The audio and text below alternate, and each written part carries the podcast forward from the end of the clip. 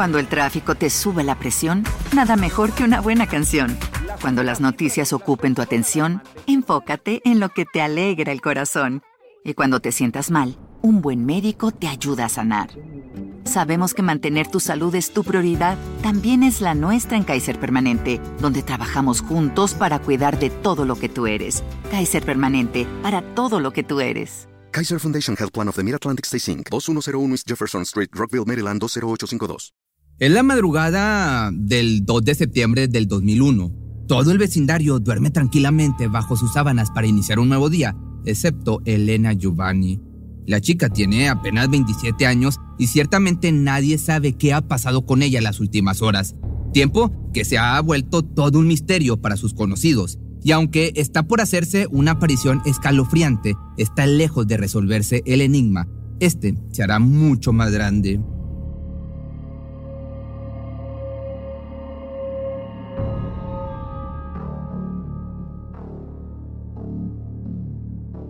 Apenas dan las 4.45 de la mañana y una serie de ruidos interrumpen la paz de los vecinos, sobre todo de Alfredo, quien con sueño ligero abrió los ojos en medio de la noche preguntándose de dónde venía tal escándalo. No obstante, la pesadez de sus ojos le juega en contra y pronto minimiza su sed de curiosidad. El chico vuelve a dormir. Ni él ni nadie tienen idea de lo que realmente acontece a las afueras del edificio, por lo que el estremecedor suceso que está a punto de ocurrir se descubre hasta el amanecer. En cuanto dieron las 9 de la mañana, Alfredo despertó y como de costumbre se acercó a la ventana de su balcón para abrir las cortinas, solo que esta vez, en lugar de dejar entrar los rayos del sol, le embistió una de las peores sensaciones que había percibido hasta el momento. No daba crédito a lo que se posaba frente a sus ojos. Era el cuerpo, sin ropa, de una mujer tirado en medio del patio. No dudó en llamar a las autoridades para denunciar el hallazgo. A partir de aquí, la historia da un giro inesperado, porque lo que a simple vista parece ser un exitoso intento de quitarse la vida, la policía hace descubrimientos estremecedores. Pronto llegaron las autoridades a la escena de los hechos e inmediatamente detectaron signos de violencia. Estaban frente a un homicidio. Pero ¿Quién era esta chica cuyo cruel destino mantendría en vilo a policías y detectives tratando de resolver el motivo de su fallecimiento? Elena nació en Mataró el 27 de febrero de 1974. Estudió periodismo e inició su carrera haciendo prácticas profesionales en el periódico El Punt de Maresme, un pequeño lugar ubicado en la provincia de Barcelona, Colaboró en la televisión de Mataró, así como también en la librería Roba Faves de la capital de Maresme. Poco a poco se fue abriendo camino en el ámbito periodístico. Sin embargo, para el año 2000 se le presentó la oportunidad de laborar como bibliotecaria en el municipio español Senmenat, donde no solo sería encargada de la sección infantil, sino que también se involucraría como colaboradora en la sección naturaleza de la Unión Excursionista. Por este motivo decidió cambiarse de domicilio a un piso del barrio de la Creu Alta de Sabadell. Durante el año que vivió sola en dicho lugar, se hizo una chica querida por los habitantes, esto por su constante participación en proyectos culturales. No tenía enemigos ni nadie que se considerara capaz de hacerle cualquier tipo de daño, o al menos esto es lo que se cree. Es por eso que su deceso resultó sumamente inesperado, aunado a la extraña forma en que se dieron las cosas. Todo comenzó el 17 de septiembre del 2001. Ese día llegó a casa después del trabajo y encontró algo muy inusual esperándole en la puerta. Era una botella de su bebida favorita, el agua de horchata, algunos pastelillos y una nota que decía, Elena, sorpresa. Pasábamos por aquí y hemos dicho, a ver Elena, ¿qué se explica? Somos, te llamaremos a comerse todo. Se desconoce qué hizo la joven con tan peculiar obsequio. Lo que sí se sabe fue que decidió pasarlo por alto y seguir con su vida normal. Quizá pensó que se trataba de alguna broma de sus amigos, ya que el hecho de conocer sobre su bebida favorita daba indicios a ser parte de alguien conocido o conocida. El hecho no sería un evento aislado, puesto que el 9 de octubre del mismo año algo similar ocurrió. Nuevamente, en su puerta, un obsequio y una nota la esperaba en casa. Esta vez era un jugo de durazno, algunas pastas y una nota más extensa que la anterior. Elena, ante todo esperamos que te tomes esto con el mismo sentido del humor que nosotros. A la tercera revelaremos el misterio. Muy seguro te echarás unas risas. Nos gustaría mucho volver a coincidir en una excursión de la UES. Ya lo hablaremos.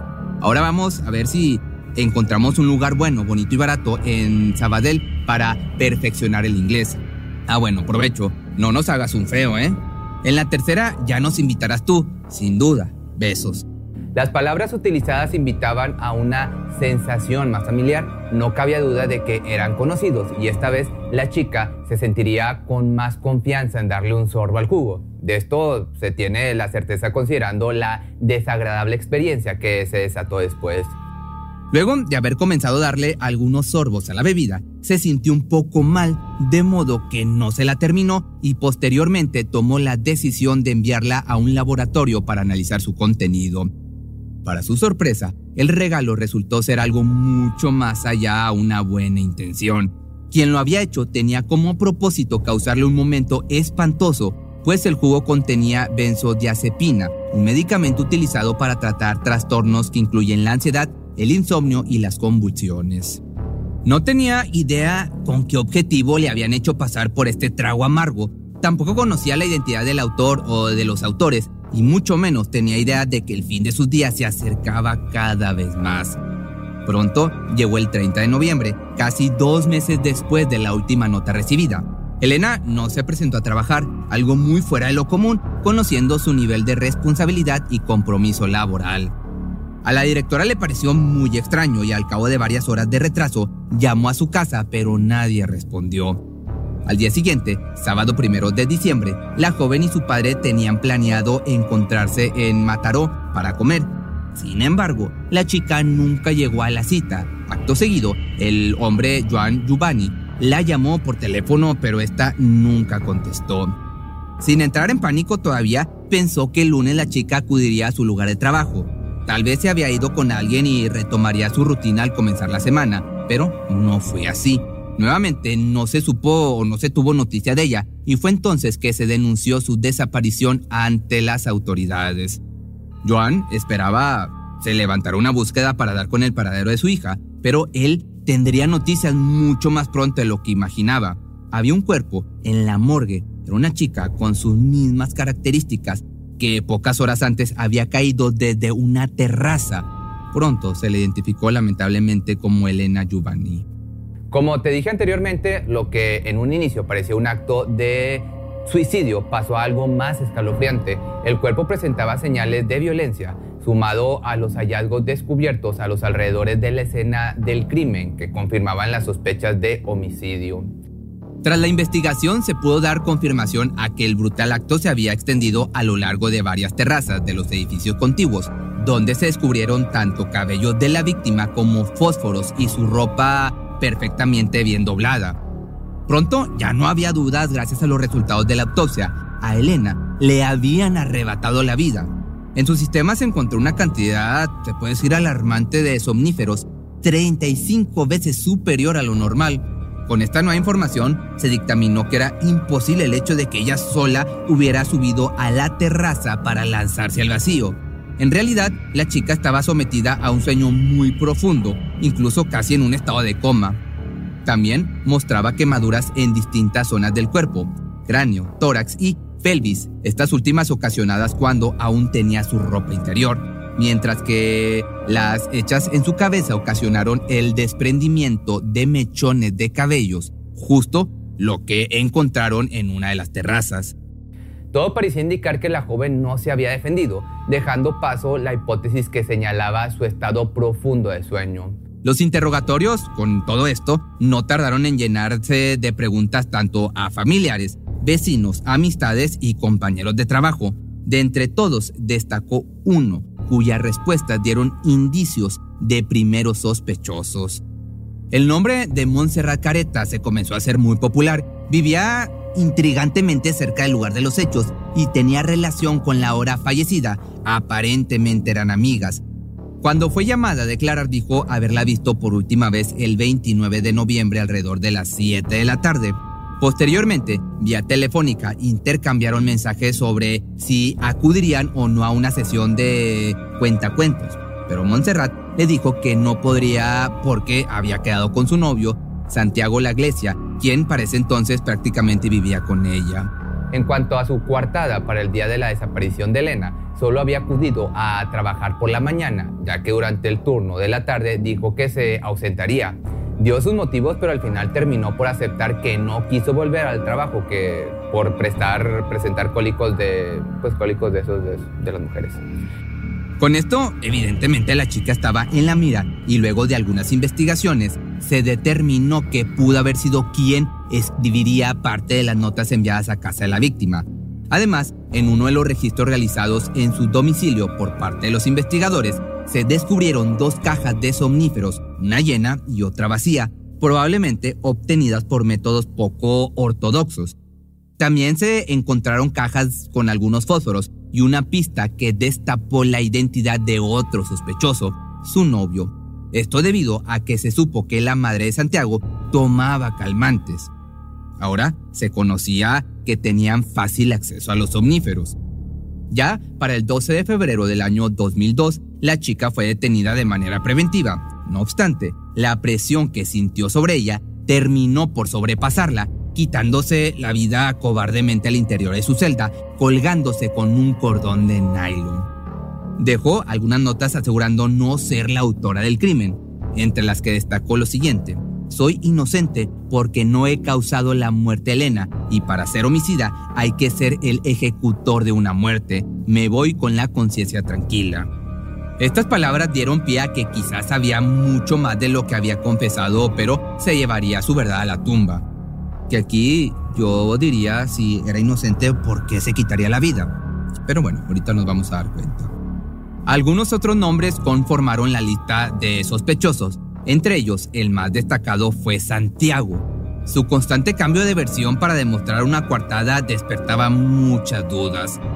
En un principio, dijo que se vio con su novia el 30 de noviembre en punto de las 7 de la noche, habían quedado para preparar algunas cosas que se llevarían al siguiente día a una supuesta excursión. Terminando eso, el chico se fue a su domicilio para regresar al otro día en la mañana.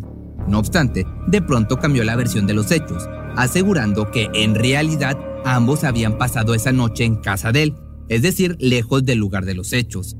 La situación se tornó sumamente confusa, incluso otra chica llegó a ser detenida pero liberada por faltas de pruebas parecían estar en un camino sin salida al grado de que en octubre del 2005 el caso fue archivado luego de que un juez considerara que la solidez de las pruebas no eran suficientes.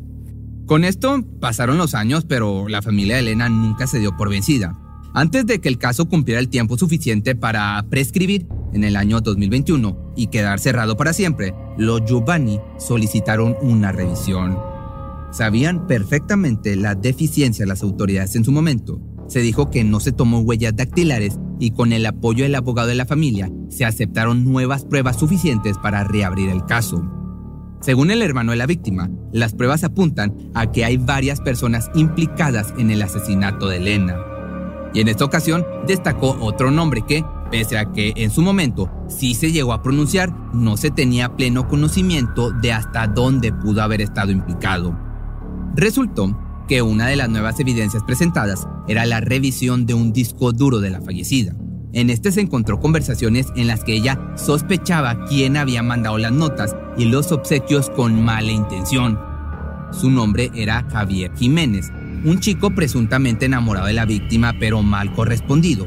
Con esta información salió a relucir el posible móvil de un crimen, una venganza por despecho, pero con muchos chicos involucrados.